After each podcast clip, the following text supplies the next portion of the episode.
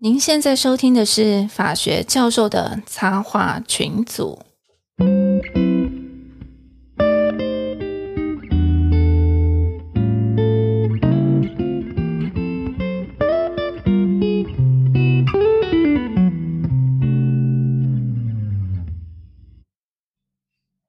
Hello，各位好，欢迎来到法学教授的插画群组，我是陈功强。我是夏教授，哎，我是水宝，我是东海湖，嗯，我是柯家华，我是张律师。哦，今天阵容坚强。哦，对，我们今天 大家看到我们邀请的来宾，就知道我们今天大概讨论什么样的主题。因为今天又是客家华跟这个张哲伦，行不改名，坐不改姓，张哲伦大律师，这是他的全名哈 的这个组合。那我们今天要谈什么呢？我们今天不谈专利，我们今天不谈疫苗，我们今天不谈药，不谈疫苗，不谈疫苗，不谈疫苗。那个，哎，我跟你讲，其实我很想谈，虽然很多人人家敲碗，对不对？尤其是之前吵得沸沸扬扬的时候。然后我已经跟那个客家华教授，我们私下不知道讨论过多少次哈。然后其实我们都很想讲，但是觉得那个政治意味还是太严重。然后我们想说先算了，这样省得连累制作人哈。不会不会啊，我们只是想说有没有哪里可以去打而已。好，我们今天要讲的那个主题啊，是智商高法院。什么是智商高法院？就是因为呢，七月一号开始，个原来的这个智慧财产权法院呢，会跟商业法院合并。但是其实讲合并有点奇怪，因为本来商业法院根本不存在，就是新设立了一个叫做智慧财产及商业法院。因为呢，它是属于这个高院等级嘛，一审、二审都在法院里面，大家就戏称它为智商高法院，或是高智商。它这个法院其实很特别，七月一号开始是正式上路，因为它是今年初的时候公布嘛。然后七月一号开始正式上路的时候，其实引来了非常非常多瞩目。那为什么会有这些瞩目呢？主要其实是因为它的商业法院是审理这个一亿元以上的重大案件，属于高院等级，然后二级二审。那我们等一下可能就会再提到哈。那但是制裁法院的部分，原则上就是维持原来的这样的一个状况。到底有什么变化？所以，我们今天的题目应该是在讨论：当制裁法院变身为这个智障高法院的时候，它到底是一个华丽的变身，还是它其实只是一个旧瓶装新酒的游戏？所以，这大概是我们今天的主题。一开始的时候，客家话你有什么看法？看法？期待啦！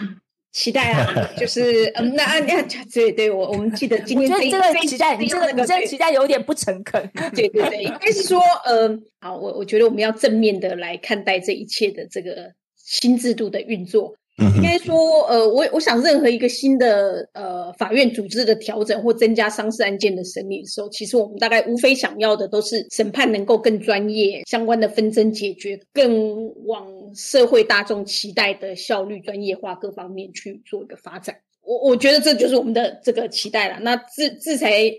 法院的这个运作，我觉得就是说，也希望在这样一个新的气氛的这个发展之下，也是能够有相同的。机会跟可能性，哎，我我想这个应该张哲伦张张大律师是最期待，因为毕竟是法律服务业。我想我们今天在座各位，哎，几几乎全部都是学者，比较就是纯粹学者的身份嘛。我想这个对于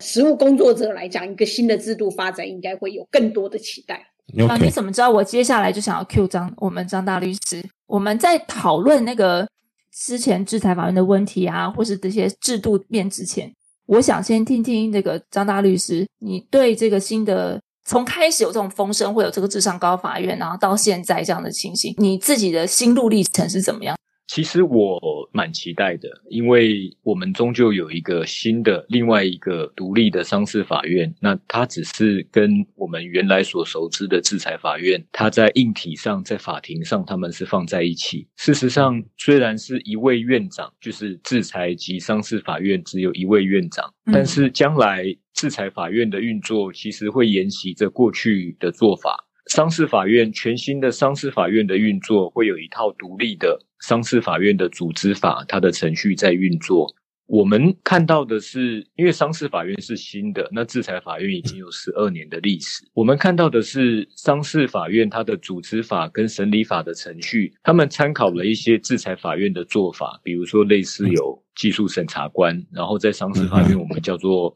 调查官，嗯，商业调查官，商业调查官。但商事法院又超越了制裁法院的一些做法，比如说它是律师强制代理，比如说它是强制调解。所以，其实我们很期待将来就是这两个独立的商事跟制裁的诉讼程序，希望他们能够彼此刺激，然后彼此正向鼓励。甚至我觉得，如果商事法院这边运作一些新的制度运作的不错，回过头来让制裁法院将来制裁审理的程序可以修法，就是互相正向影响，我们都蛮期待的。嗯，可是，OK，这个一般人就会有个问题啊。那如果你是两套制度的话，为什么不另外再弄一个商事法院、商业法院就好？一定要把它两个并起来编智商高啊？这个成功桥可能要邀请司法院院长来帮我们说。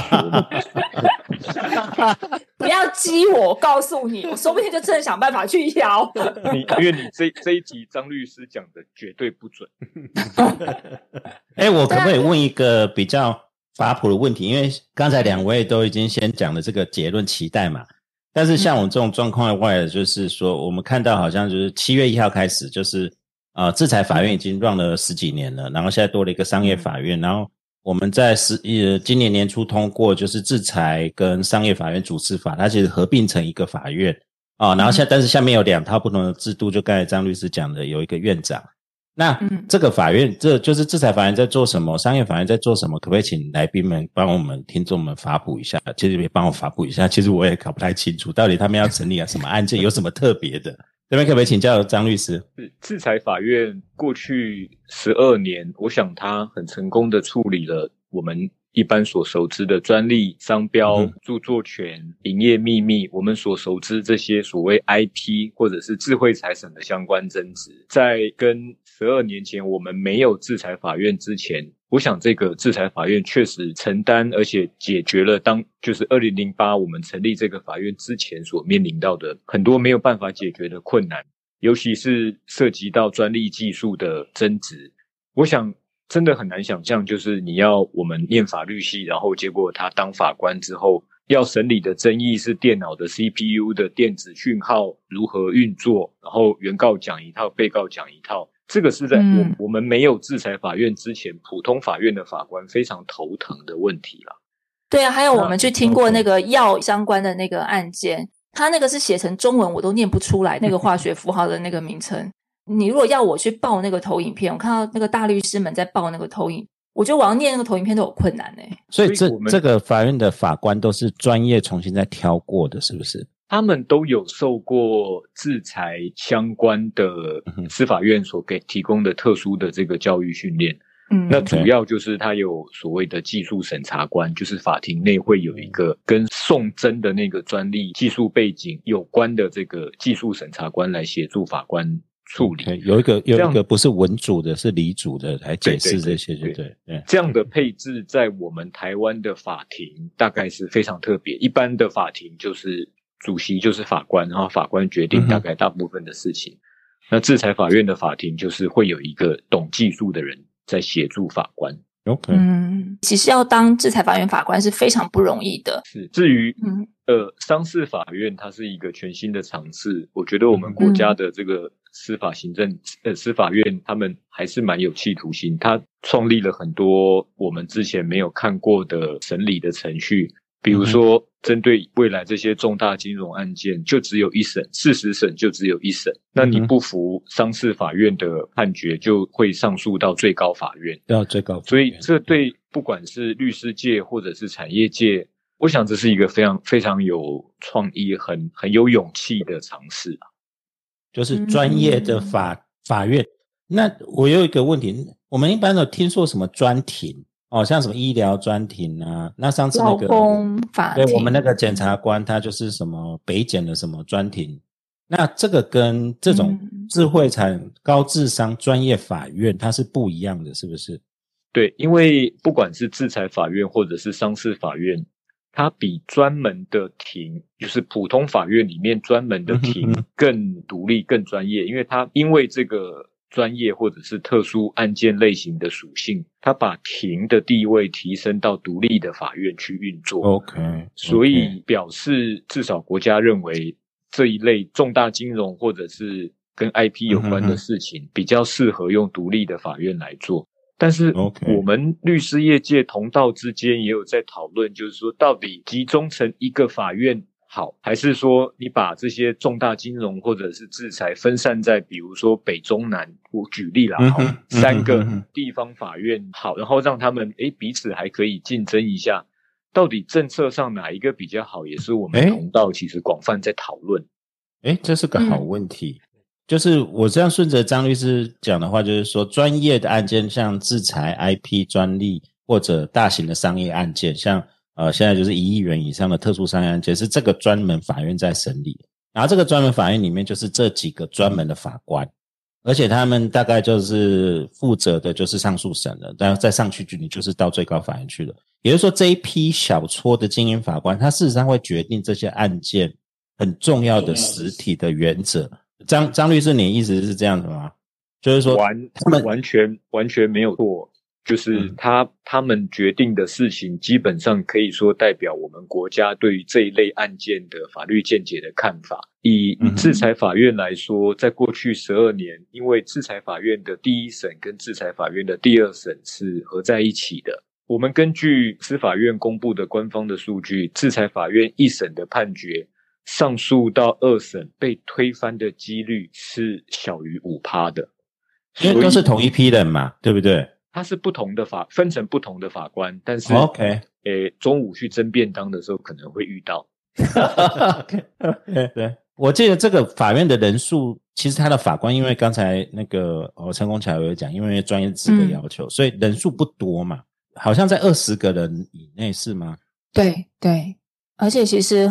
好像有越来越少的趋势。如果你看现在制裁法院，就是如果就是各位有兴趣的话，可以到那个智慧财产及商业法院的站上去看他们的法院组成嘛。那其实智慧财产都会分成三个庭，第一庭到第三庭，然后有三个庭长。然后商业有第一庭跟第二庭，商业法庭就是有第一庭跟第二庭，然后会有两个庭长。但是商业第一庭的庭长以前也是智慧财产权法院的庭长，后来到了。最高院，然后又回任制裁法院，然后接下来商业法院之后又接了这个商业的庭长，所以他会有两边的经历跟经验。那下面的法官的话，如果不包含庭长的话，那就是九位。制裁法院这边是九位，OK。商业法院这边不包含两位庭长的话，下面的法官总共是五位。哦，那十几位而已啊。对，所以其实等于是五位庭长，然后加上九位法官，九位制裁法院的法官，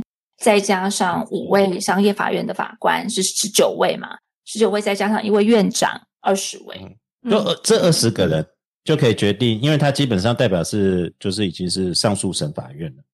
就二审对。二审，因为而且其实最近二审嘛，对，而且呃没有，就一一一一二审都在这里面，而且审都在这里面。而且其实最近也才有在讨论一件事情，就是说，因为从来没有制裁法院的法官到最高院，只有到最高行、最高行政法院，没有人没有到最高院。汪法官嘛，对，汪法官，汪前有上去，调办对三年的那个嗯，三三年的那个有他们有汪法官跟那个林信荣法官，林信荣法官，对，法官林信对对。然后，所以这时候其实就会变成说。最高法院常常，尤其在民事案件，他们其实也是蛮支持下级法院的见解。那如果在制裁法院自己本身二审又还蛮支持一审的话，那基本上你一审如果打赢了，那个维持率是非常高的。那那你相对来讲，一审如就如同张律师讲的，一审如果没有被法官接受，到二审要翻版的机会，到三审要翻版机会几乎都没有了。刚才张律师应该就是比较对，应该就是比较少吧。五 percent 的几率，那个那个是胜诉率嘛？张律师，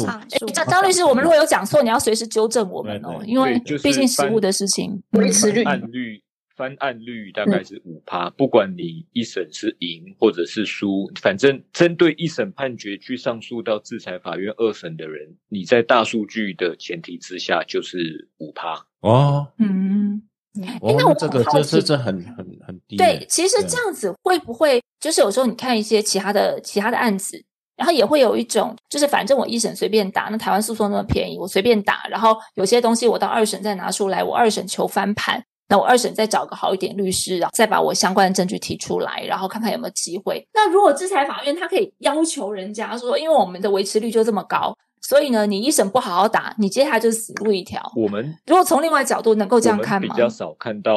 就是一审不不认真打，因为在制裁这个领域，一审是相当重要。对对对对，嗯嗯嗯，了解。我们其实要讲这个问题哈，因为刚刚我们在事前在 run 的时候，那张律师其实有提到说，这个问题你从大小面向都可以看。如果从大面向的话，你会看到从这个国家的司法资源配置嘛，哈。就说为什么要特别针对这个制裁或是一亿元以上的商业事件，有特别这样独立的法院来处理？它的好处是什么？然后再来就是再进一步，其实会谈到这个法院内部的运作。我这边很好奇，你们觉得单独成立法院，其实刚刚张律师有稍微提到一下，就是庭跟院的差别嘛？它究竟的好处是什么？它钱会比较多吗？它资源会比较多吗？法官会比较认真吗？还是是怎么样？其实，呃，二零零八先做到今天的制裁法院，当时中国没有这样的制度，韩国也没有，嗯，日本的制度当在零八年当当下就跟我们比较接近，嗯，韩国一直到二零一六年的一月。他们才成立了类似我们现在制裁法院这样的制度，所以你可以说，在整个东亚，台湾的制裁法院的设计跟运作，我认为是走的非常前面的。那因为跟一般，比如说我欠你钱，所以你去法院告我，或者是我不我不付房租，你去法院告我，这种纠纷不太一样的是，制裁的纠纷它是有脚的，它会它会自己跑走，权利人团体不一定要在。台湾解决这个问题，它可以在世界上别的地方解决这个问题，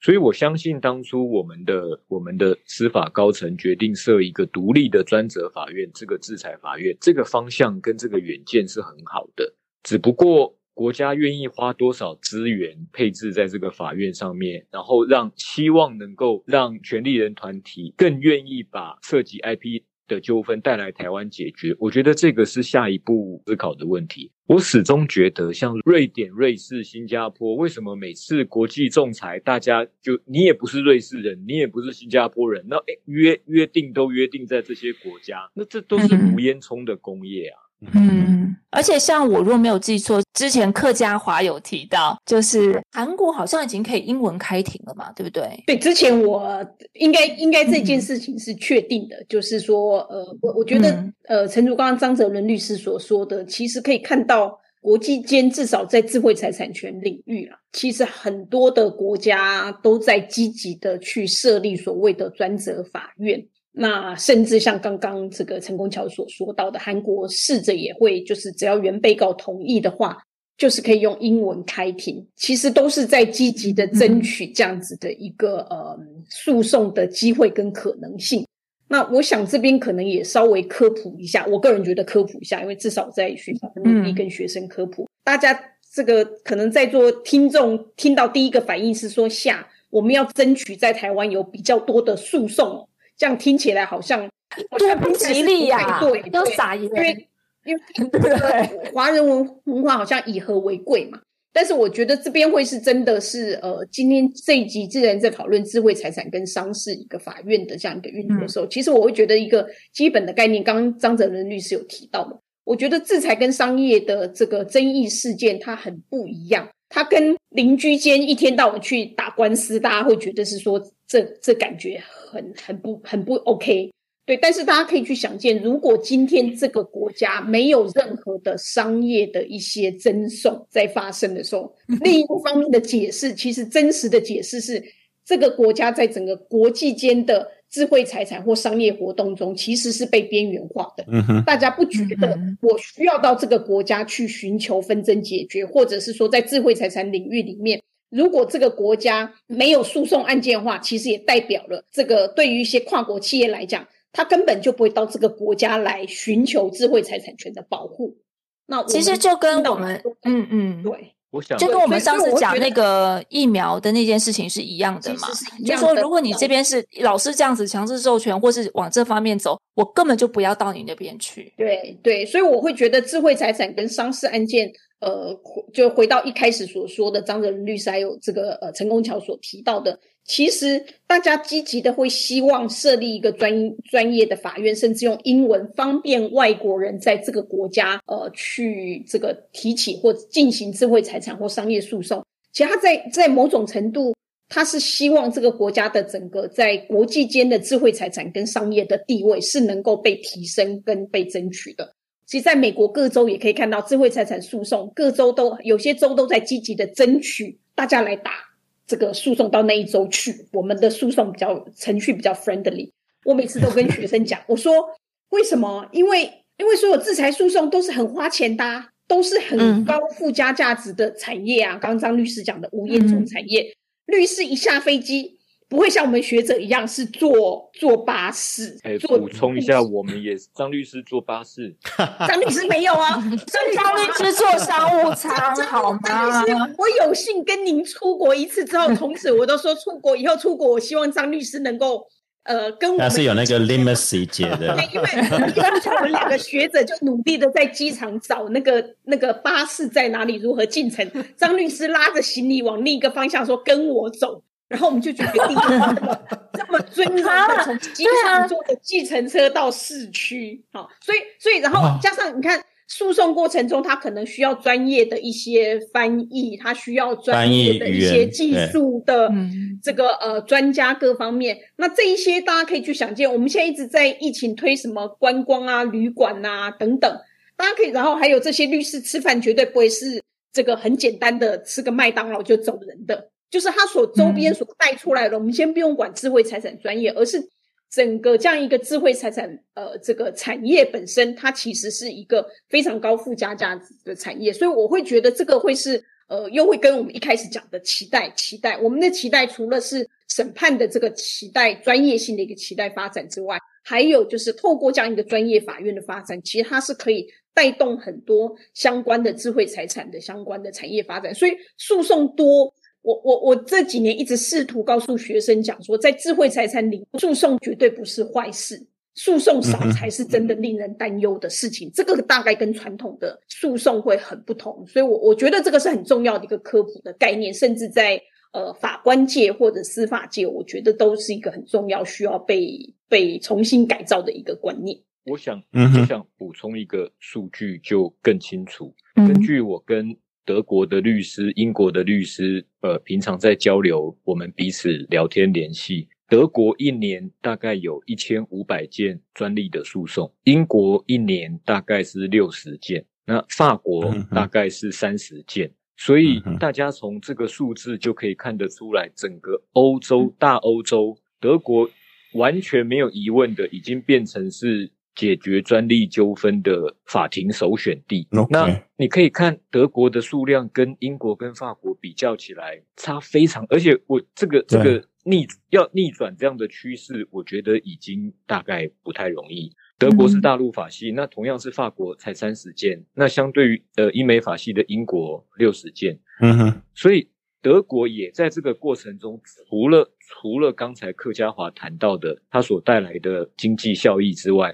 事实上，德国的专利法就慢慢的会变成欧洲的专利法，那这个优势也是我们没有看到的。所以，我我我其实是期待，当从刚才我们谈到一个，比如说台北地方法院里面的专庭，变成是一个独，我的盼望是我们有一个更更完整，或者是更勇敢的梦，就是我们要把一个小小的台湾做得更大一点。嗯，我讲个例子好了，像那个欧洲单一专利啊，就是不是现在那个呃，就是 European patent 是所谓的那个 unitary 呃 unitary patent 哈。那刚刚其实为什么德国会那么多？很简单，因为欧洲专利局在德国嘛，就在慕尼黑嘛，所以他有的时候要就近要处理一些纷争，其实在德国它就有地利之便，光是慕尼黑当地的这个事务所。过个马路我就是欧洲专利局了。但是你如果今天请了一个英国的律师，他还要从英国飞到这个慕尼黑，呃，所以那时候在欧洲单一专利，它要开始在讨论这个法院要设在哪里的时候，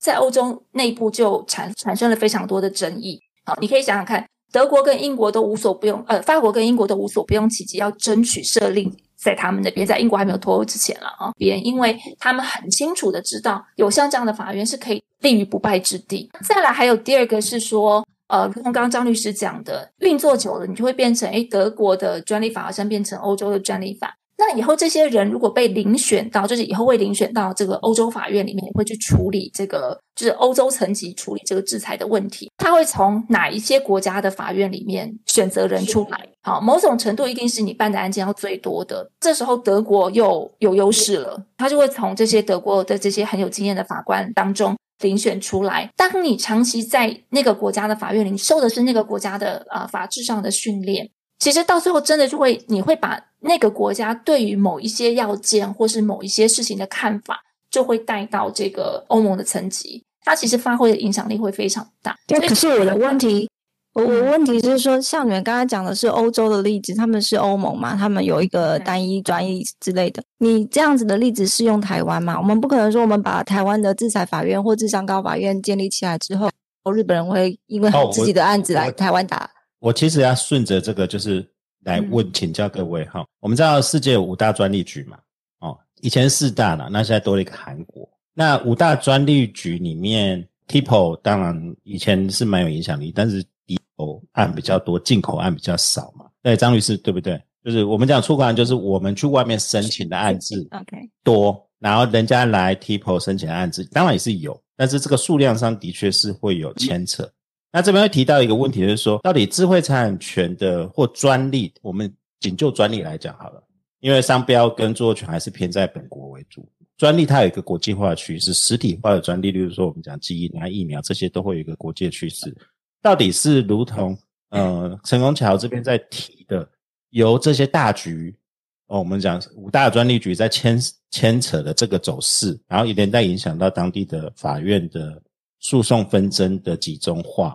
还是有别的因素，例如像客家华教授刚才提到说，哎，到底是我们台湾的法院是不是太排外，不会用英文，还是什么样其他制度性的因素？这个其实其实两位老师都问各各提到一个非常值得思考的问题。我们来问一下哈，我们自己足科的厂商，我们不要不要讲任何哪一家，就我们自己足科的厂商，这些厂商针对在他们在台湾所产生出来的这种发明，请问他这些发明在台湾申请专利的数量多，还是去美国申请的专利数量多？其实。美国一定要申请的，一定要申请的。对，根据我的了解，他们可能在比如说美国、日本或者是中国大陆申请专利的数目都会比台湾多。这是第一个我们要思考的问题：为什么我们我们自己足科的厂商放弃主场优势？这是我们这真的是我们法律人要思考的问。假设一个厂商 A 跟厂商 B，那他们有专利的纠纷，那这三个厂商呃这两个厂商分别在中国大陆、台湾。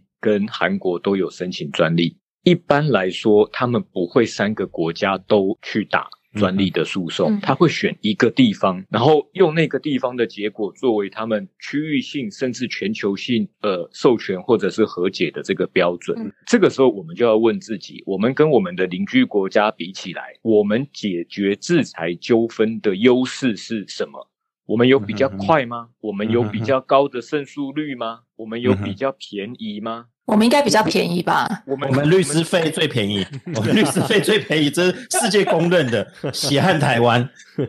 因为我我自己有很很大的担忧，就是中国大陆，我们当然不能跟他比量，这个案件的数量是不不需要比的啦。嗯嗯，但是比品质的话，其实我这几年看到中国大陆的他们的所谓的知识产权法院，他们针对我们在台湾面临到相同 IP 的这种法律争议。我必须跟各位报告，他们判决的品质，或者是法律见解的那种前驱性，我不能。或者他们爱国法官很多，诶，但是他们的原告胜诉率是超过八成，我们是十五，对我们是十五趴。然后他们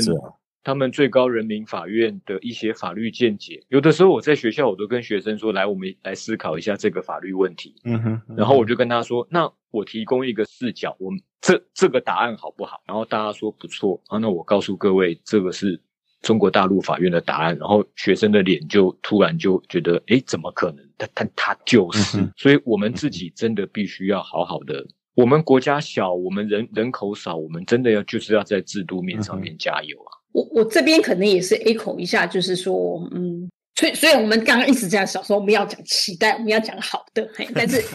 我们要正向教养，正向对对正向教养。但是但是我我我个人觉得，我跟张哲伦张律师所看到的这个担忧有一点点，有一点点像，嗯，这个虽然。这个大家不知道客应该都知道客家华是谁，但是没有，我们不知道你是谁，我们只知道你不愿意花那个，哎，是二十万嘛？去打 打打疫苗，对对，去打针就对，打疫苗，对对，就是嗯，我会觉得是说，呃，在在整个智慧财产的这个发展，其实一开始在法院成立十二年嘛，其实我们还是在亚洲国家，我们算是走的蛮前面的啦。嗯，但是呃，在十二年来，我们如果去看的话，发现，在智慧财产的领域。呃，其实一开始就提非常的国际化，所以其实我们是跟国际之间在竞争的，我们在跟亚洲这些国家在竞争我们的产业，竞争我们的机会跟可能性。那呃，十二年来我们看到的是韩国它变成用英文，然后中国大陆其实目前的很多的智慧财产，不管在解释，像呃，我们谈了很多像专利制度的一些间接的侵权，就是怎么样强护强化专利权保护、损害赔偿计算等等。嗯，其实可以看到这几年中国大陆的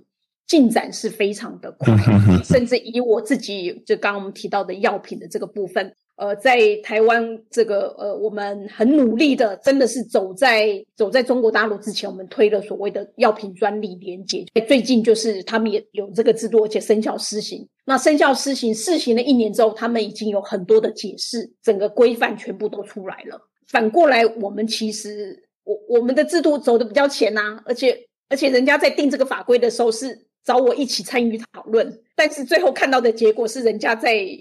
在走得更更早、更快、更更稳健的时候，其实会有点紧张，好吗？因为大家可以去想见，当同样有一个这个药品的这个诉讼的时候，同样都是讲中文的华华语的这样子的一个这个呃，虽虽然简体字、繁体字不同，但是诉讼的整个制度各方面等等，商号在语文各方面好像有某种程度相似性的这种状况的时候，台湾已经先天上我们的。市场就比较小的这个状况，已经已经有一些劣势在的时候，嗯，那如果别人在其他的一些制度上已经又是走得更稳健的时候，三号我们很容易被边缘化，所以我会觉得，嗯，其实这个会是，呃，我我觉得也会回到今天是制裁商事法院这两个有关。我我们之所以会期待，也会觉得是说，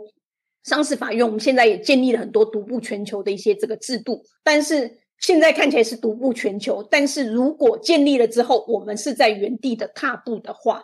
大家是别人是在往前走的时候，我们虽然没有退步，但是在一进一前一后两个相抵消的状况之下，其实我们是一直在在退步的。甚至如果我们说，哎，我们也有进步啊，刚刚张泽伦律师也提到，我们其实从制裁法院一些判决看到是有确实在很多概念上是呃，这个的确是有一些这个发展，但是。如果我们跳出台湾再看的时候，会发现大家都用光速的方向在努力的往前走，因为技术的发展就是这么快。司法界你如果跟不上技术的发展，我们的智慧财产案件，我想以后的商事案件也是一样，商业活动是非常的多元跟活泼的。那如果商业的活动、产业的活动是走得非常快速，我们的。呃，司法本身或法律人本身，我想这个教授也是一样。假设我们跟不上的时候，其实我们就会远远的被别人甩在后面了。所以，我我觉得这个会是呃，我我们对这样子的一个商事法院或制裁法院未来的，我们真正的期待会是在这一方面。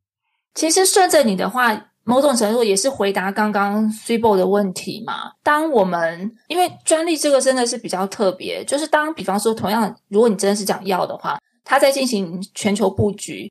他是思考到，哎，那我如果以后在台湾，呃，胜诉的机会这么小，只有百分之十五的机会，然后而且我的专利会被无效掉，但是我在可能其他地方啊，例如韩国、日本或者是呃这个中国，那我的胜诉的机会很大。如果以后有纷争的话，我胜诉机会很大，而且我不会被无效掉。那久而久之，我根本可能就不会完全不会进台湾去布局这个专利，不会进台湾布局专利，那就表示我放弃掉这个台湾的事。你台湾想要我的东西，你就自己去想办法吧。你可以去跟中国的厂商买，然后就其实某种程度法规制度，因为你没有操兵演练的机会，当你法条出来了以后，你不知道会产生什么问题。因为很多事情都是必须在呃实作上，然后你才会知道它可能会产生什么样的的障碍，或是甚至有呃判决出来了，有学者讨论了，然后他才知道，哎，可能这个地方还可以有改进的制度，或者有修法的可能性。对，所以完全嗯没有操兵制度的时候，操兵的机会的时候，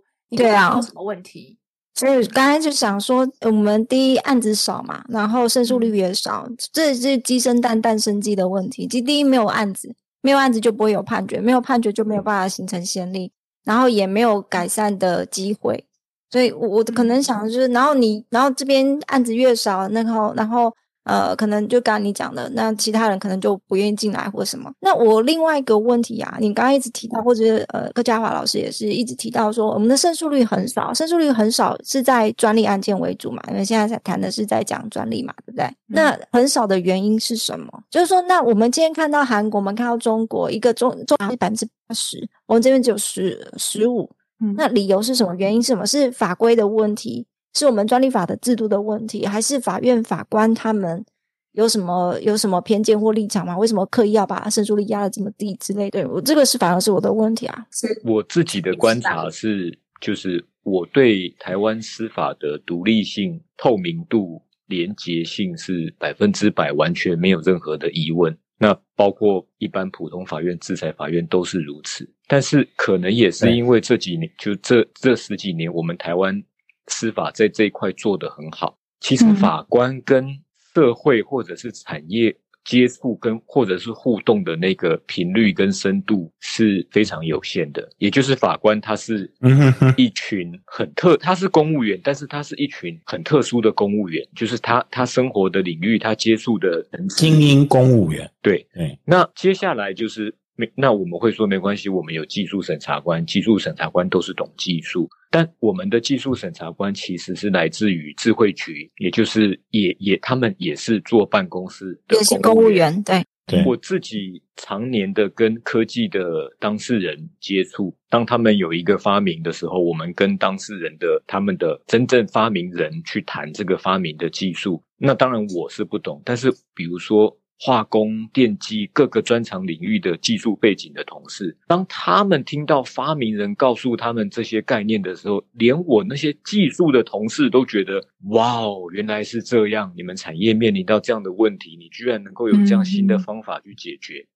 但但我们发现，我们想把这种产业上原来的困境跟如何解决这个困境的新方法或新概念，跟法院说明的时候，法院相对来说可能觉得，嗯，这个有很厉害嘛？就是说，诶，那你这样跟原来有差很多吗？我觉得可能你去做过工厂的黑手，你就知道这个改进是很大的，但你不可能叫法官去做黑手，所以怎么样让？法官能够跟产业界有比较多的了解或接触，我觉得那个会很重要。嗯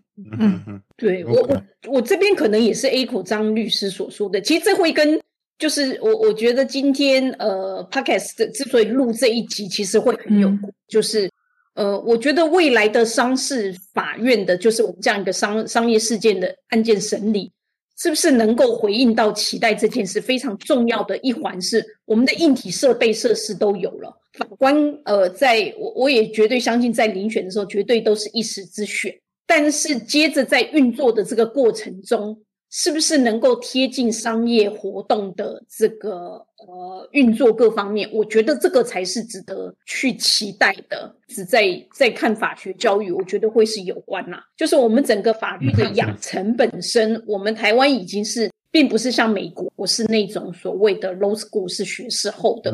所以对一个高中毕业就开始来念法律的时候，至少大家常讲的，嘿，会选法律常常都是那个物理化学不是很理想的，数学也不是很理想。数学先先承认我是这两种文组啦，文组啦。对对，那大家可以去想见，商事案件它会涉及到很多的财务报表，我相信。或很多商业的一些股权各方面的这样子一个复杂的一些这个安排。那智慧财产案件，它其实呃，即便是著作权，它还是有很多技术的，或者是商标权也是一样，它就是商业活动的一个游戏规则嘛。营业秘密更是如此。如果我们的呃，法律的这个，或者是说我们的法官的这个整个运作跟养成，会跟张律师所说，或跟刚刚的这个呃主持人也在问的说，哎，为什么胜诉率低等等？其实它是环环相扣的。如果呃审理案件的这个法官或我们训练出来的法律的这个学生，他进入公部门之后，他在处理案件不是从一个商业的。运作或使用这个制度者的角度来审理这个案件的时候，他就会有 gap。那这个会是我觉得也会，其实会跟我们刚刚讲的第一个问题也会有关。我们把这些案件，像以智慧财产案件的民事案件一二审都集中，它其实有好处有坏处。其实它的坏处就会是由这一群的精英的人。他也不轮呃轮调的算比例是并没有很高的，很低的。然后对，在这样一个圈圈里面去审理的案件，那呃并没有太多的这样一个刺激的时候，其实长久下来哈，它是不是一定是好的？所以这个也会是这几年其实我们一直在想的问题，或至少我自己一直在想的。那我觉得有一些制裁法院的法官也在想，是不是一审民事的一审可以把它切出去。因为切出去到了地地方法院，可能我们不需要每个法院，它可能是北中南各一个。那你会有一些其他的一些这个刺激，像呃这个呃日本，我曾经跟日本的制裁法院的法官聊，因为刚好去北海道，那他就是这个轮调，后来再回这个这个北海道，就问他说：“哎，你觉得这个呃需要轮调这个制度是好的还是坏的？还是说像台湾一样是整个全部都基本上不轮调？”他就直接说。其实很多的制裁案件，你需要更多的刺激。当你一直在同样一个组织底下时候，有时候你会忘记来自于那个刺激。所以，我我觉得这边的这个刺激，或者是这个法院，我觉得包含很多面向啊，包含了第一个，它既然是一个处理产业商业的一个法院，我们的呃整个法院的运作本身必须要从商业产业的角度来看整个游戏规则。第二个也会是，其实这个即便在法律，它会应该它会跟其他的民法、刑法各方面也都会有关。那完全的一个这个专业法院运作，我我们有很高度的期待，但是我们也会会觉得是说，这个大概会是在整个呃未来在商事的法院运作，至少我觉得从制裁法院看到。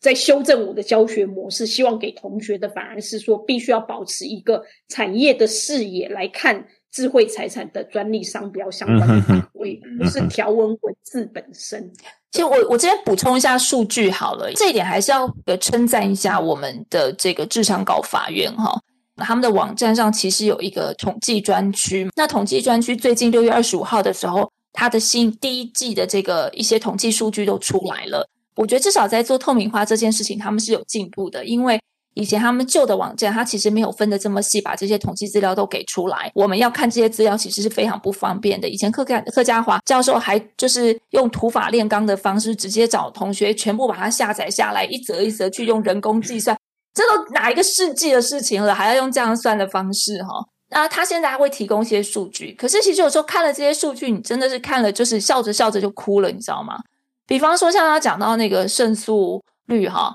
他就呃，这是这是官方的数字哈。比方说，一一一零年第一季的哈总计终结的件数是二十四件嘛，因为才第一季。那如果是去年的话，去年一整年是一百零七件，呃，今年是呃，就其中的胜诉率啊，总计啊，total 就是不管它是发明新型或设计，它的平均是十四点二九的胜诉率。所以就是说，你去打一个诉讼。你有，就是刚刚张律师讲的嘛？你百分之十五的机会才会赢，百分之八十五的话是会输。那还有一个那个中那个半的日数，日数好像平均都落在一百八十八天到三百六十八天之间，大概半年到一年，对，半年到一年的时间一个案子，这比起其他法院算是很快的了，非常快，对，非常的快。但是在国际上的标准，好像如果是以专利。权的集中是好，好像又，我不晓得这样速度算快吗？速度其实真的是很快，但是对产业界要解决问题来说，审一年或审一年半结案，那个差别其实不会太大。但是，但是结果却是胜诉影响很大。所以，我如果线上万一有年轻的法律法律的青年学子们，如果你们要出了校门之后选择哪一类的业务执行，执作为作为你的 career，如果个性不是像我这种天生乐观的，不要来 做，不要来做这种十四趴的领域。啊，不会啊，那个行政法的行政法院可能可，哎，现在行政法院好像提高了，胜诉率有提高一点点。嗯，搞不好哦。而且你知道，我们看一下那个无效的啊，无效率的话，他如果说就是他就是你有针对这专利呃有效，就民事啊，民事民事案件里面对民事案件里面的专利诉讼。然后你你有做这个有效性抗辩，就是二零二零年一整年，他提抗辩的件数是六十六件，在民事案件里头，针对有效性与否提抗辩的件数是二十六十六件，然后有二十七件是权利无效，就是专利被无效掉。三分之告人家对你告人家侵权，然后就最后你有三分之一机会，你自己的专利会没有。然后他权利有效的。权利有效的件数是十件，然后有二十九件是未判断。那未判断可能基于各种原因了哈。呃，未判断就是未判断，就是因为侵权不成立，所以不需要判断。所以二十九件绝对是败诉的。那这样算才是绝对相我 相信。然后无效的又一定是。我都已经我都已经试着讲的很委婉了，你干嘛把它讲出来？那积极维持权利只剩六分之一喽。就我不告没事，我进去告以后，我有六分之一。之一的机会，可能我原本的专利权我不要就哦，所以所以其实我我觉得张律师刚刚讲的是对的，就是说，呃，我我说他对的是说，选择制裁诉讼律师，尤其专利律师，真的要基因要要比较好，要有乐观派。因为我刚刚就突然在想，因为我们多数都是学者嘛，除了张律师这样，就说如果我们今天投稿了一百篇文章，这当然对学者不太可能。我们投稿了一百篇或一篇文章投投稿了。一百个期刊，结果拿到了八十五个拒绝 reject 的这样子的一个这个，我你就你不要想那么多，你就想你投十篇只中一篇，对对对对对，就投十篇前面的九篇九篇投就是同样一篇，你去丢了十个期刊，结果有有。九个期刊全部都说拒绝，而且这九个期刊还把你骂到臭头，然后把你的文章因为无效掉，所以你真的是根本就是抓到情况下不要激动收收入收入只要是其他律师的前十五趴就可以了。但是这个就有问题了，我要帮张律师讲，你要怎么扣客人？你客人来的时候，客户来的时候，你要 就开始跟他讲，我跟你讲，这边趴了，赚六分之一，你就会输了。你打下去，可能专利就是没喽，还会被无效掉啊。然后有效，就也不见得会胜诉哦。对，所以对，我们就睁一只眼闭一只眼好了。对，所以所以我会觉得是说，这个会是我们，我就这，我觉得这个这个当然可以带出很多的问题，可以去看是说，哎，那到底问题是在专利？是不是专利的 quality 不是很好，还是说，对对对，我我觉得它是环环相扣的，大概都有关。哦，对，然后法院本身的运作，我们是怎么样更更贴近商业跟产业对这个技术的这个了解？然后它真的这么不了不起吗？真的这么这么现在看起来就是应该被无效掉专利等等吗？我我会觉得这个都会是。是我们对一个专业法院的我们的期待，然后跟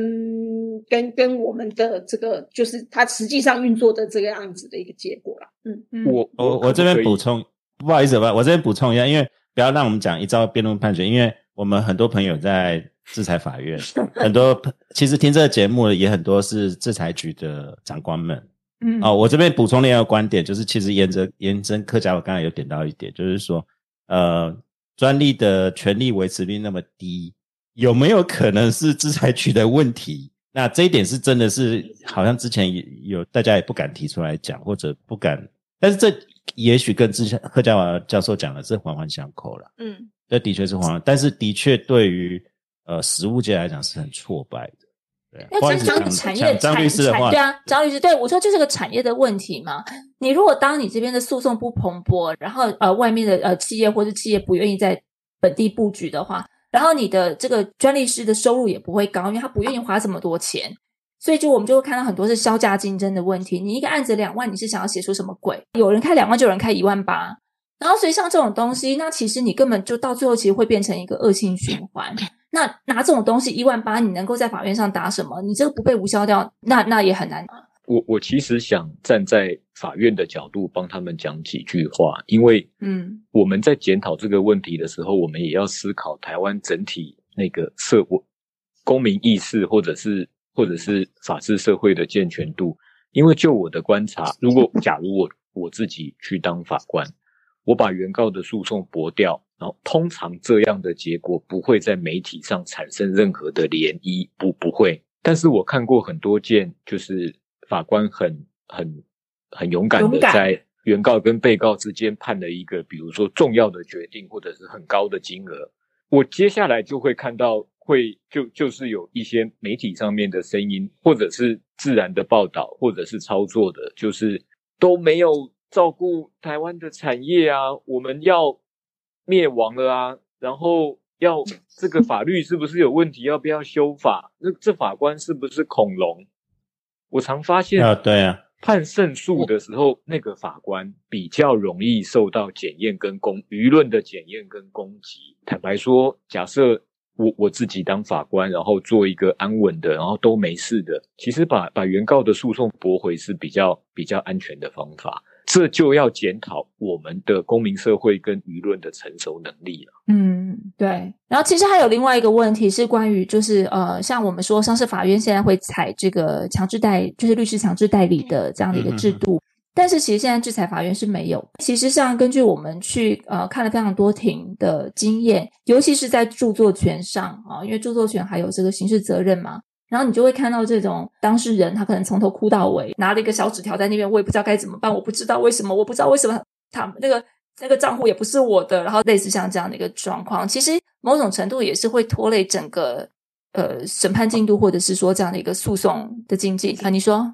这个我有话讲了，就是说呃，我不想因为各位都是制裁界的，其实著作权的案子的复杂化，或者让中华民国。呃，检察官跟法制裁法院变成最大的讨债公司哈，这一点在法制上真的要有所检讨，因为我们最近真的这十几年来看太多这种所谓的小一一，可能是法治的结果了，形成很多权力滥用或者就蟑螂啊，啊对啊，著作权蟑螂这样的行为，因为我们的著作权有行者。你很多人可能用了或当了一个骗子，他就就因为有刑责的关系，所以会被索取非常高的一个和解金或赔偿金，就拖累了整个刑事审判的审。对，哎，这个下次崔博教授应该再来开一集。上次我们内部的一次大吵架，就是因为这个，我们东海湖想要用音乐啊，然后就被我们。然后我们一直警告他说：“这这个世界一点都不单纯，你们知道，有些人就能用的不要用，该付钱的就付钱。”但是这个也是真的很慨叹，我们自己身为在交制裁的结果啊，这个是我都觉得你们是胆小鬼。嗯，那你自己去走一趟，你要去针灸队走一趟啊？对啊。那个我们有张律师在，如果大家请不起他的话，对。那个张律师的 hourly rate 太高了，可是刚刚提到说，呃，我们在商业案件这边的话，会有这个强制代理嘛，或者是，或者是专家证人，对不对？对。可是那个也有关系啊，就是因为我们现在商业案件的那个诉讼金额是一亿元哎，我们那个门槛一亿元，你当然是要请，你当然是要强制代理，你当然是要有专家证人。可是，一般的这个，我我我不知道专利诉讼是怎么样了。我们看到的著作权的话。那五万、十万的比较是，对啊，都是大众嘛，你不太可能要求这样的呃 case，然后去像我们我们碰到朋友，他就是用了一张图片，然后被那个蟑螂就要了两万块，你要叫他去请个律师，然后你叫他去找专家证人 之类的话，我觉得其实是有有点有点困难啊，对对。那是一个巧妙的产业了，就是他天哪，两万块连张那个两万块张律师一个小时都不够啊，怎么办？可是很气啊，我为什么要付你啊？我为什么就要付你啊？你就是上次为什么会去提到这个问题？就当然，其实东海湖你要小心，因为它很多就是欢迎下载，它没有说你随便利用。他会去散步，他欢迎你下载，可是他没有欢迎你随便用哦。这个其实，这个其实我们之前地雷蛮多的，对对对，地雷蛮多的，嗯。哦，这个另另外一集在讲，这对啊，我们著作权张能力，另外一集在讲。对，这真的可以讨论一集。哎，我们再拉回来，因为我们时间也有限哈。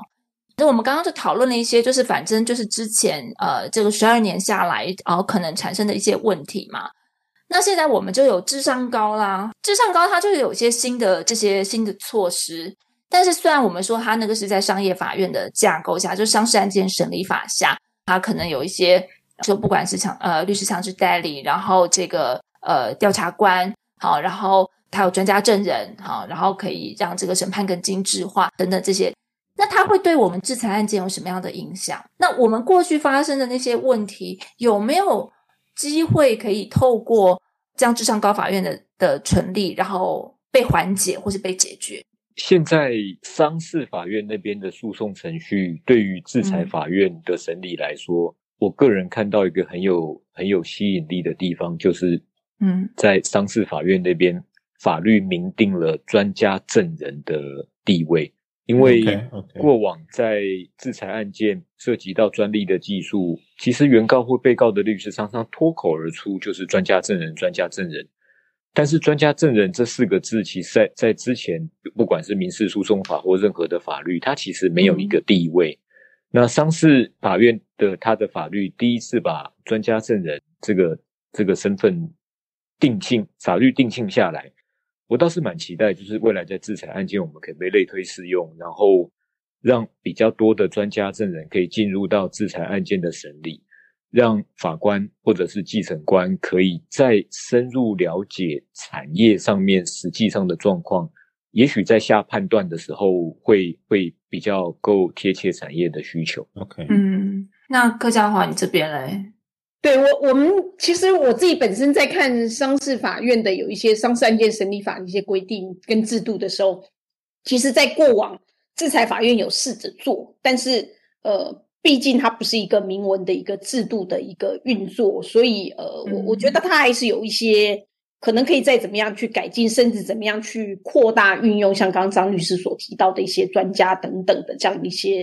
制度。那呃，这个我我觉得在过往制裁案件，呃，这些年虽然有，但是我觉得相较之下还是保守。透过商事的这个案件的这个一个一些新的制度运作的时候，其实我我的期待会是真的是说，呃，未来是不是商事案件那边？案件审理，它有一些新的制度跟新的做法，甚至就是说整个案件非常的蓬勃发展啊。然后这个是不是可以在某种程度，你可以说刺激啦，就是让让让这个整个同样一个法院里面，它有不同的两个部门的业务的一些这个发展跟整个呃这个运作各方面，它其实也是一种某种程度也是展现出呃符合各界期待的这样子一个发展。我会觉得这个这个是蛮。蛮令人期待的。那而且这个，如果我们去看商事法院，其中有刚刚这个呃陈功桥也提到了，其中一位庭长是过往有制裁案件的这个审理经验嘛，嗯，所以他对制裁案件的这个审理运作也会很熟悉。所以未来我会觉得是说，商事案件审理的一些新的制度的运作等等，它是不是可以进而的呃带出一个不同的视野，不同的一个专业化的一个发展是。假设也真的是贴近整个商业运作的时候，呃，跟各界的期待的时候，再回头或许呃可以影响让我们的制裁案件的整个运作本身，搞不好会会有更好的一个发展。我我觉得这个是真正的这个期待啦，就是让我们的进步更快，应该这么讲。对，客家马教授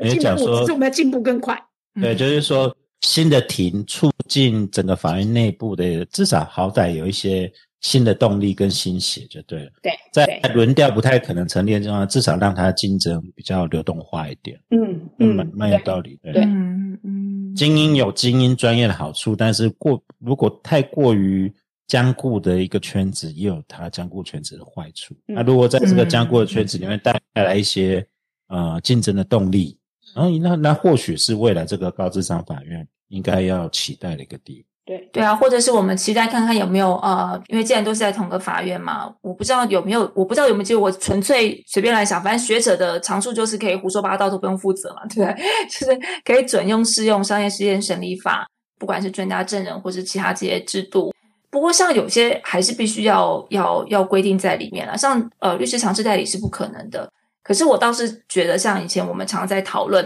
关于这个呃诉讼费用律律师的费用能不能够算在损害赔偿金额里面，好的的这个问题嘛？呃，制裁法院之前有法官其实很勇敢的把这个东西有纳入进去，然后他有在一个判决里头去讨论说，呃，因为我们现在。为什么不能把律师费用纳入诉讼费用、纳入损害赔偿计算？就是因为会认为律师不是强制代理啊。然后根据一个我没，如果没记错，民国民国十八年还是几年的一个一一个判例嘛。那位法官他其实在他的判决里面就很很详细的去检讨这件事情。那一系列判决很精彩。那个他后来二审的法院也很认真的针对这点这点回。其实这都这个都不是那个案子的重点，那个是个专利案件。我若没记错的话。但是结果，二两个省的那个法院都为了这个律师费用应不应该纳在这个损害赔偿计算里面，做了很深入的这个讨论哈。我觉得这件事情就是很有很很很有趣的地方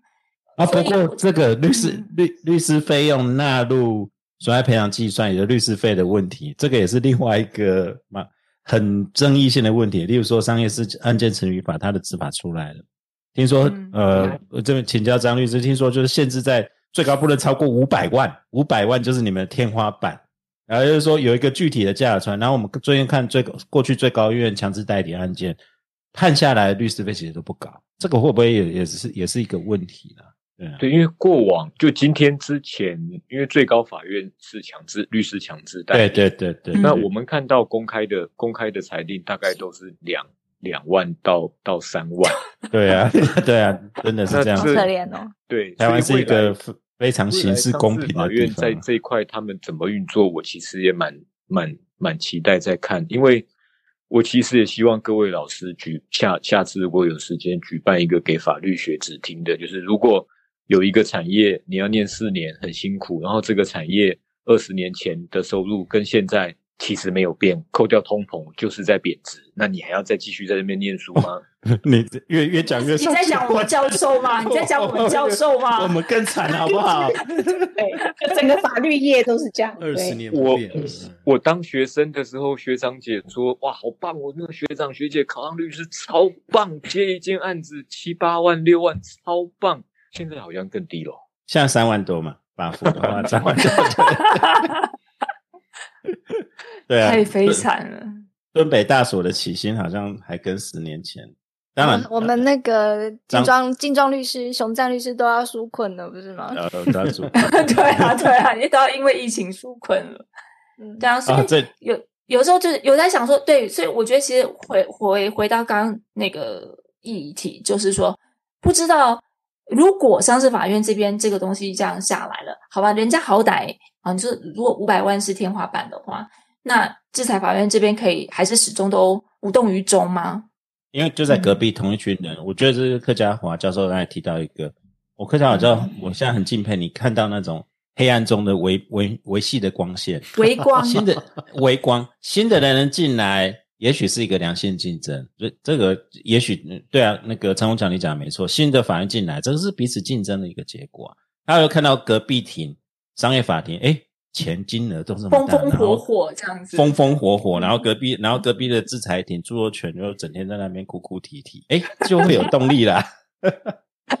啊，我们是希望是这样子的。那如果要来给一个结尾，张律师帮我们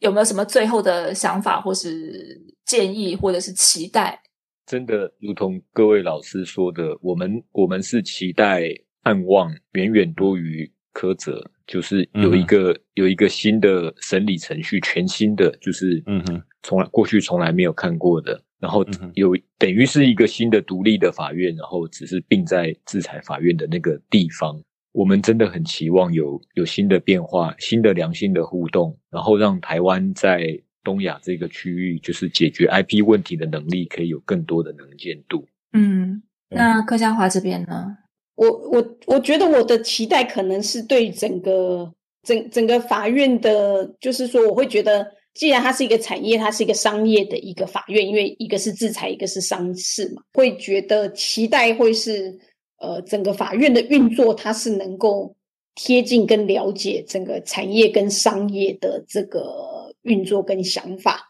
至少我我现在都跟学生讲，如果如果你不喜欢看法律条文以外的书籍，连商业周刊、天下杂志这种最 basic 的都不愿意看的话，千万以后不要给我去制裁法院，否则老师就要写文章批判你的判决了。对 对对对对，你就跟他讲说，你就说 I'm watching you，以后就他们在上面判的时候，你就坐在台下听他讲，就是不断的带学生去听。对，都会以以后都永远，因为我每学期我的学生都会去那边当听众，看着你们如何去表现出你们的专业。对，所以我觉得这个是未来我们对于商业跟就是呃这个什么智商高、高智商法院的这个期待吧。东海湖都没讲话，对啊对啊，东海通告费都白，对，这期通告费都白，通告费拿太轻松吧？没有，我觉得受教很多啊，因为不是我的专业，我不敢乱讲啦。但是这个我几年前有看过一个东西，呃，我们国师有一篇文章，他提到一个观念叫做司法的达尔文主义，就是说，呃，你各国的法律制度也好，法院的制度也好，它彼此之间都是互相竞争，优胜劣败。那其实我们刚刚这样听下来，有一个很重要的观念，就是说，呃，我们为什么会希望有一个新的制度或新的法院出现？呃，无外无无外乎就是说，我们希望在这个竞争的过程中不要被淘汰嘛。哦，那因为法院最后的产品跟成果，它就是一个游戏规则的建立啊。好，简单的说就是这个样子。那所以，如果你要保持你的成果，你要能够跟这个国际社会接轨也好，或者说进而去领导这个游戏规则的一个。一个做法的话，那其实看的就是主事者你的眼光跟你的雄才大略是怎么样去设计这个法院。你你当初是怎么定位这个法院的啦？好，如果你只是要要让这个国内的这个案件有个疏解的地方或是方向的话，而不是从一个比较大局的国际观的角色来看这个法院的设立的话，那你投入的资源跟你做的这个法院制度的设计。还有我们刚刚提到这么多的问题，可能你在判断上来讲的话，做法就不会是那么样的积极啊。那所以我们当然是很期待说，这个法院能够作为一个比较积极的制度的一个建立啊，它它可以呃有点像火车头工业一样，这样带领我们整个制度的前进啊。哈，那呃，但是关键还是在于说，我们的主事者想要把这个。脚步迈到多远的这个地方，我觉得这个蛮重要的。如果你只是在看在国内的市场的话，那我觉得这样的一个制度的变化，其实它的效果还是很有限的。我们应该心要放大一点了哈。你看新加坡那么小，对不对哈？那但是他们真的影响到许许多多亚洲的这些法律事务、商业活动。对，那你只要讲到仲裁，讲到什么东西，都到新加坡去了。包括我们现在看到像这个别的产业不谈，比如说像现在新的新能源的这个摄入，新加坡的律师、新加坡的法律制度介入甚深呐。所以在这个在这个优胜劣败的过程中，我觉得台湾其实没有办法缺席啊，也。我们也没有办法去回避要思考这个问题，就是说我们的法律制度还有我们的法院的制度，在这个竞争的过程中，你应该做什么样的一个角色的一个调配？这样子，这个大概是我听到大家的讲法的一个想法是这样。哇，大事一出，果然就就知有没有啊？讲的是真是嗯，我那高大上讲这种我最会，你知道吗？我们上级指导员果然不是混假的。对对对对对，上级指导员真的会讲这些。好，好吧，好吧。那我们今天也是因为时间的关系，我们所以就暂时先讨论到这个地方。不过，因为我们还会有在针对这个。商事法院的部分还会再再做，商业法院部分还会再做讨论嘛？哈，那我们就会有我请来那个对五百万很不满意的几个商业律师，好好大骂一场，他们绝对是大骂一场。很期待，很期待。对对对对对，好，那我们今天就先到这个地方哦。那就非常非常感谢这个每次这个。行不改名，坐不改姓，张哲伦大律师，然后都会都会答应我们很任性临时的要求，然后来来来来支持我们，然后来跟我们讨论。今天又赚了两个小时，哦耶！然后还有我们的客家华教授，也，非常非常感谢两位，谢谢，谢谢，谢谢，拜拜，谢谢，拜拜。好，那我们就拜拜，拜拜。Feet are tired.